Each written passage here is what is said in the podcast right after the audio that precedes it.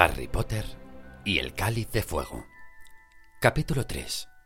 La invitación. Los tres Dursley ya se encontraban sentados a la mesa cuando Harry llegó a la cocina. Ninguno de ellos levantó la vista cuando él entró y se sentó. El rostro de tío Vernon, grande y colorado, estaba oculto detrás de un periódico sensacionalista, y tía Petunia cortaba en cuatro trozos un pomelo con los labios fruncidos contra sus dientes de conejo. Dudley parecía furioso, y daba la sensación de que ocupaba más espacio de lo habitual, que ya es decir, porque él siempre abarcaba un lado entero de la mesa cuadrada. Cuando tía Petunia le puso en el plato uno de los trozos de pomelo sin azúcar con un temeroso Aquí tienes, Dudley, cariñín, él la miró ceñudo. Su vida se había vuelto bastante más desagradable desde que había llegado con el informe escolar de fin de curso. Como de costumbre, tío Vernon y tía Petunia habían logrado encontrar disculpas para las malas notas de su hijo. Tía Petunia insistía siempre en que Dudley era un muchacho de gran talento incomprendido por sus profesores, en tanto que tío Vernon aseguraba que no quería tener por hijo a uno de esos mariquitas empollones. Tampoco dieron mucha importancia a las acusaciones de que su hijo tenía un comportamiento violento. Es un niño un poco inquieto, pero no le haría daño a una mosca, dijo tía Petunia con lágrimas en los ojos. Pero al final del informe había unos bien medidos comentarios de la enfermera del colegio que ni siquiera tío Vernon ni tía Petunia pudieron soslayar. Daba igual que tía Petunia lloriqueara diciendo que Dudley era de complexión recia, que su peso en realidad era el propio de un niñito saludable, y que estaba en edad de crecer y necesitaba comer bien. El caso era que los que suministraban los uniformes ya no tenían pantalones de su tamaño.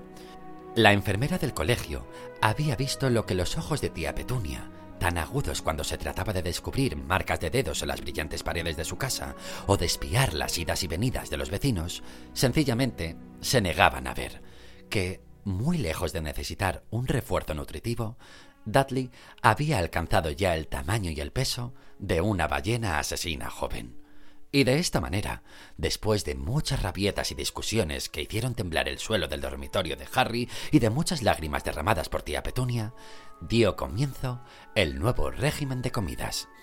Habían pegado a la puerta del frigorífico la dieta enviada por la enfermera del colegio Smeltins, y el frigorífico mismo había sido vaciado de las cosas favoritas de Dudley, bebidas gaseosas, pasteles, tabletas de chocolate y hamburguesas, y llenado en su lugar con fruta y verdura y todo aquello que tío Vernon llamaba comida de conejo.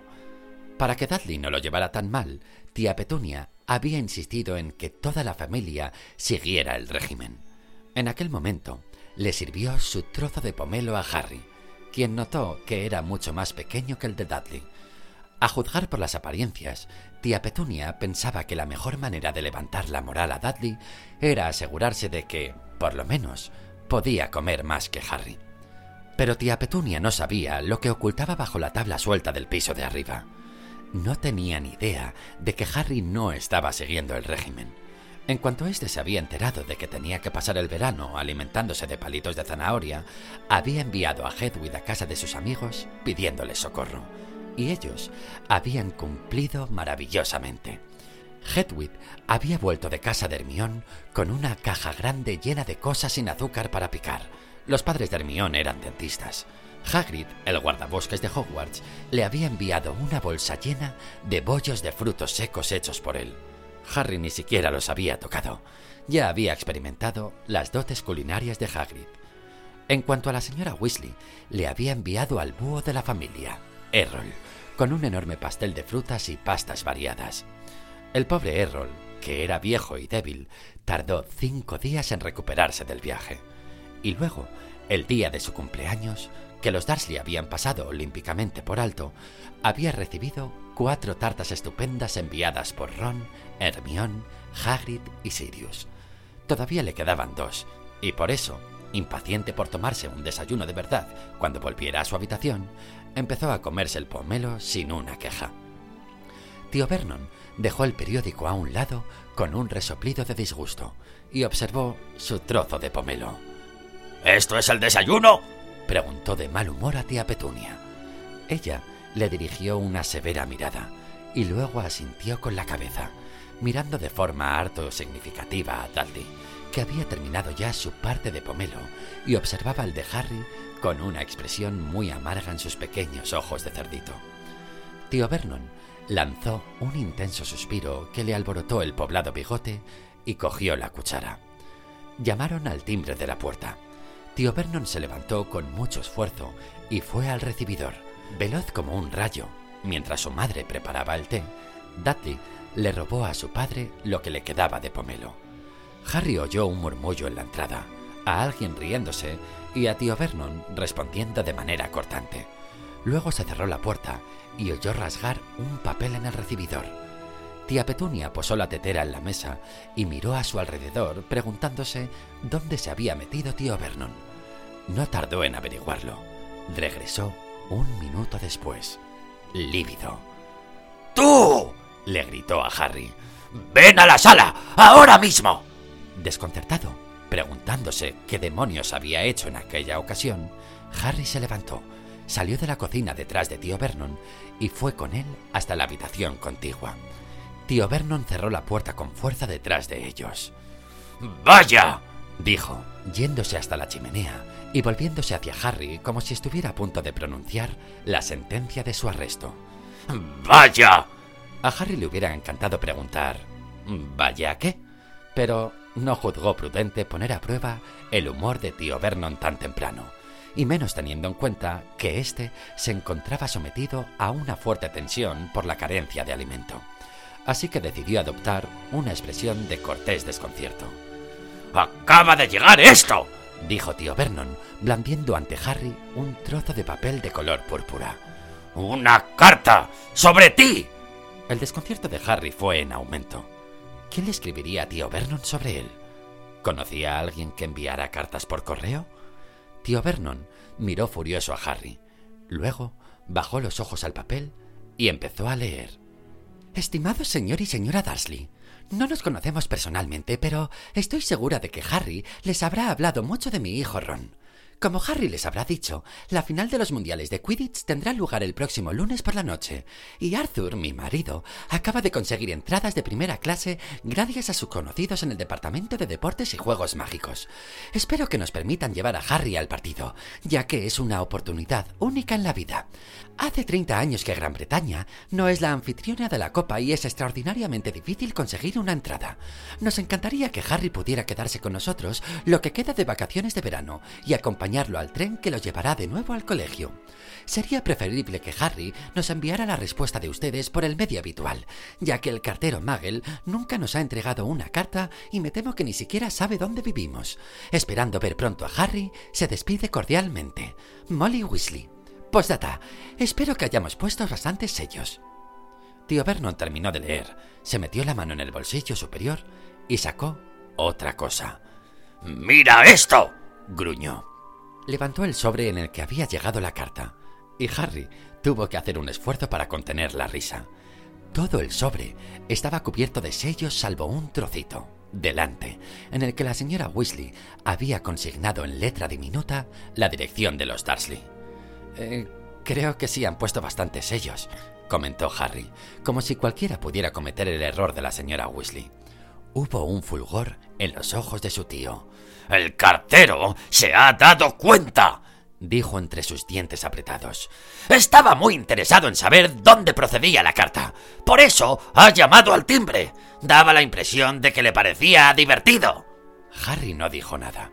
Otra gente podría no entender por qué tío Vernon armaba tanto escándalo porque alguien hubiera puesto demasiados sellos en un sobre. Pero Harry había vivido el suficiente tiempo con ellos para comprender hasta qué punto les molestaba cualquier cosa que se saliera del ordinario. Nada los aterrorizaba tanto como que alguien pudiera averiguar que tenían relación, aunque fuera lejana, con gente como la señora Weasley.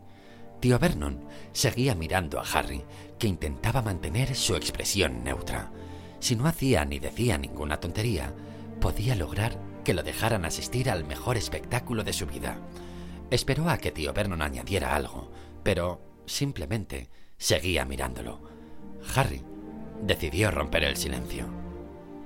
Entonces, ¿puedo ir? preguntó. Un ligero espasmo cruzó el rostro de tío Vernon grande y colorado. se le erizó el bigote. Harry creía saber lo que tenía lugar detrás de aquel mostacho, una furiosa batalla en la que entraba en conflicto dos de los instintos más básicos en tío Vernon. Permitirle marchar haría feliz a Harry, algo contra lo que tío Vernon había luchado durante trece años. Pero, por otro lado, dejar que se fuera con los Weasley lo que quedaba de verano equivalía a deshacerse de él dos semanas antes de lo esperado, y tío Vernon aborrecía tener a Harry en casa.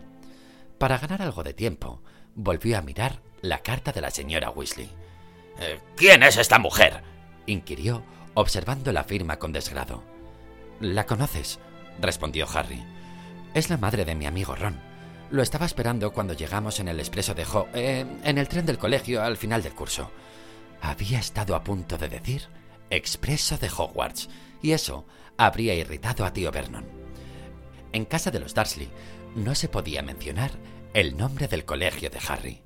Tío Vernon hizo una mueca con su enorme rostro como si tratara de recordar algo muy desagradable. ¿Una mujer gorda? gruñó por fin. ¿Con un montón de niños pelirrojos? Harry frunció el entrecejo, pensando que tenía gracia que tío Vernon llamara gordo a alguien cuando su propio hijo, Dudley, acababa de lograr lo que había estado intentando desde que tenía tres años, ser más ancho que alto. Tío Vernon volvió a examinar la carta. Quidditch, murmuró entre dientes. Quidditch, ¿qué demonios es eso? Harry sintió una segunda punzada de irritación. Es un deporte, dijo lacónicamente, que se juega sobre esco... Vale, vale, interrumpió tío Vernon casi gritando. Con cierta satisfacción, Harry observó que su tío tenía expresión de miedo. Daba la impresión de que sus nervios no aguantarían el sonido de las palabras escobas voladoras en la sala de estar. Disimuló volviendo a examinar la carta. Harry descubrió que movía los labios formando las palabras que nos enviará la respuesta de ustedes por el medio habitual. Eh, ¿Qué quiere decir eso de el medio habitual? preguntó irritado. Habitual para nosotros, explicó Harry, y antes de que su tío pudiera detenerlo, añadió. Ya sabes, búhos mensajeros, es lo normal entre magos. Tío Vernon parecía tan ofendido como si Harry acabara de soltar una horrible blasfemia. Temblando de enojo, lanzó una mirada nerviosa por la ventana. Parecía temeroso de ver a algún vecino con la oreja pegada al cristal. ¿Cuántas veces tengo que decirte que no menciones tu anormalidad bajo este techo? dijo entre dientes. Su rostro había adquirido un tono ciruela vivo. Recuerda dónde estás y recuerda que deberías agradecer un poco esa ropa que Petunia y yo te hemos dado después de que Dudley la usó, lo interrumpió Harry con frialdad. De hecho, llevaba una sudadera tan grande para él que tenía que dar cinco vueltas a las mangas para poder utilizar las manos, y le caía hasta más abajo de las rodillas de unos vaqueros extremadamente anchos. No consentiré que se me hable en ese tono, exclamó tío Vernon temblando de ira. Pero Harry no pensaba resignarse. Ya habían pasado los tiempos en que se había visto obligado a aceptar cada una de las estúpidas disposiciones de los Dursley. No estaba siguiendo el régimen de Dudley y no se iba a quedar sin ir a los mundiales de Quidditch por culpa de tío Vernon si podía evitarlo. Harry respiró hondo para relajarse y luego dijo: Vale, no iré a los mundiales. Eh, ¿Puedo subir ya a mi habitación? Tengo que terminar una carta para Sirius. Ya sabes, mi padrino. Lo había hecho. Había pronunciado las palabras mágicas. Vio como la colorada piel de tío Vernon palidecía a ronchas, dándole el aspecto de un helado de grosellas mal mezclado. ¿Le. ¿Le vas a escribir de verdad? dijo tío Vernon, intentando aparentar tranquilidad. Pero Harry había visto cómo se le contraían de miedo los diminutos ojos. Bueno, sí, contestó Harry, como sin darle importancia. Hace tiempo que no ha tenido noticias mías y, bueno, si no le escribo, puede pensar que algo va mal. Se detuvo para disfrutar el efecto de sus palabras. Casi podía ver funcionar los engranajes del cerebro de tío Vernon debajo de su grueso y oscuro cabello, peinado con una raya muy recta. Si intentaba impedir que Harry escribiera a Sirius, este pensaría que lo maltrataban si no lo dejaba ir a los mundiales de Quidditch, Harry se lo contaría a Sirius. y Sirius sabría que lo maltrataban. A tío Vernon solo le quedaba una salida, y Harry pudo ver esa conclusión formársele en el cerebro como si el rostro grande y adornado con el bigote fuera transparente. Harry trató de no reírse y de mantener la cara tan inexpresiva como le fuera posible. Y luego... Bien, de acuerdo. Puedes ir a esa condenada, a esa estúpida, a esa Copa del Mundo. Escríbeles a esos, a esos Weasley para que vengan a recogerte, porque yo no tengo tiempo para llevarte a ningún lado. Y puedes pasar con ellos el resto del verano. Y dile a tu, eh, tu padrino, eh, dile, eh, dile que vas. Muy bien, asintió Harry muy contento. Se volvió y fue hacia la puerta de la sala, reprimiendo el impulso de gritar y de dar saltos. Iba a... Se iba con los Weasley, iba a presenciar la final de los mundiales. En el recibidor estuvo a punto de atropellar a Dudley, que acechaba detrás de la puerta, esperando oír una buena reprimenda contra Harry, y se quedó desconcertado al ver su amplia sonrisa. ¡Qué buen desayuno! ¿Verdad? le dijo Harry. Estoy lleno. ¿Tú no? Riéndose de la cara atónita de Dudley, Harry subió los escalones de tres en tres y entró en su habitación como un bólido. Lo primero que vio fue a Hedwig, que ya había regresado. Estaba en la jaula, mirando a Harry con sus enormes ojos ambarinos y chasqueando el pico como hacía siempre que estaba molesta. Harry no tardó en ver qué era lo que le molestaba en aquella ocasión. ¡Ay! gritó. Acababa de pegarle en un lado de la cabeza lo que parecía ser una pelota de tenis pequeña, gris y cubierta de plumas. Harry se frotó con fuerza la zona dolorida a tiempo que intentaba descubrir qué era lo que le había golpeado. Y vio un búho diminuto, lo bastante pequeño para ocultarlo en la mano, que, como si fuera un cohete buscapiés, zumbaba sin parar por toda la habitación.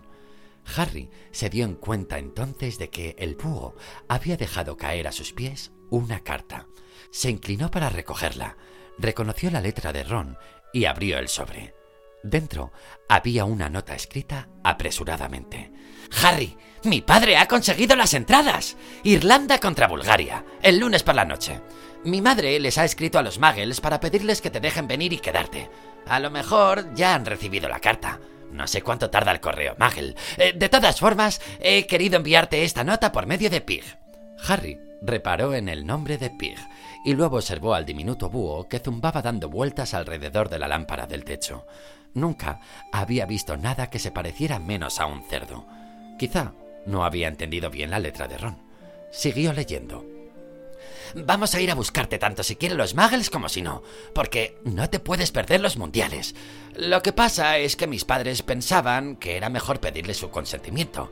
Si dicen que te dejan, envía a Pig inmediatamente con la respuesta, e iremos a recogerte el domingo a las 5 en punto. Si no te dejan, envía también a Pig e iremos a recogerte de todas maneras el domingo a las 5. Hermión llega esta tarde. Eh, Percy ha comenzado a trabajar en el Departamento de Cooperación Mágica Internacional. No menciones nada sobre el extranjero mientras estés aquí, a menos que quieras que te mate de aburrimiento. Hasta pronto, Ron. Cálmate, dijo Harry al pequeño búho, que revoloteaba por encima de su cabeza, gorjeando como loco. Harry supuso que era a causa del orgullo de haber llevado la carta a la persona correcta. Ven aquí. Tienes que llevar la contestación. El búho revoloteó hasta posarse sobre la jaula de Hedwig, que le echó una mirada fría, como desafiándolo a que se acercara más. Harry volvió a coger su pluma de águila y un trozo de pergamino y escribió: eh, Todo perfecto, Ron. Los Muggles me dejan ir. Hasta mañana a las cinco. Me muero de impaciencia. Harry. Plegó la nota hasta hacerla muy pequeña y con inmensa dificultad la ató a la diminuta pata de búho que aguardaba muy excitado. En cuanto la nota estuvo asegurada, el búho se marchó, salió por la ventana zumbando y se perdió de vista. Harry se volvió hacia Hedwig. ¿Estás lista para un viaje largo? le preguntó. Hedwig ululó henchida de dignidad. Eh, ¿Puedes hacerme el favor de llevar esto a Sirius? le pidió, cogiendo la carta. Eh, espera, tengo que terminarla. Volvió a desdoblar el pergamino y añadió rápidamente una postdata. Eh, si quieres ponerte en contacto conmigo, estaré en casa de mi amigo Ron hasta el final del verano. Su padre nos ha conseguido entrada para los mundiales de Quidditch. Una vez concluida la carta, la ató a una pata de Hedwig, que permanecía más quieta que nunca, como si quisiese mostrar el modo en que debía comportarse un búho mensajero. Estaré en casa de Ron cuando vuelvas, ¿de acuerdo? le dijo Harry. Ella le pellizcó cariñosamente el dedo con el pico y a continuación, con un zumbido, extendió sus grandes alas y salió volando por la ventana. Harry la observó mientras desaparecía. Luego se metió debajo de la cama, tiró de la tabla suelta y sacó un buen trozo de tarta de cumpleaños. Se lo comió sentado en el suelo, disfrutando de la felicidad que lo embargaba. Tenía tarta, mientras que Dudley solo tenía pomelo. Era un radiante día de verano. Se iría de casa de los Darsley al día siguiente. La cicatriz ya había dejado de dolerle e iba a presenciar los mundiales de Quidditch. Era difícil, precisamente en aquel momento, preocuparse por algo, ni siquiera por Lord Voldemort.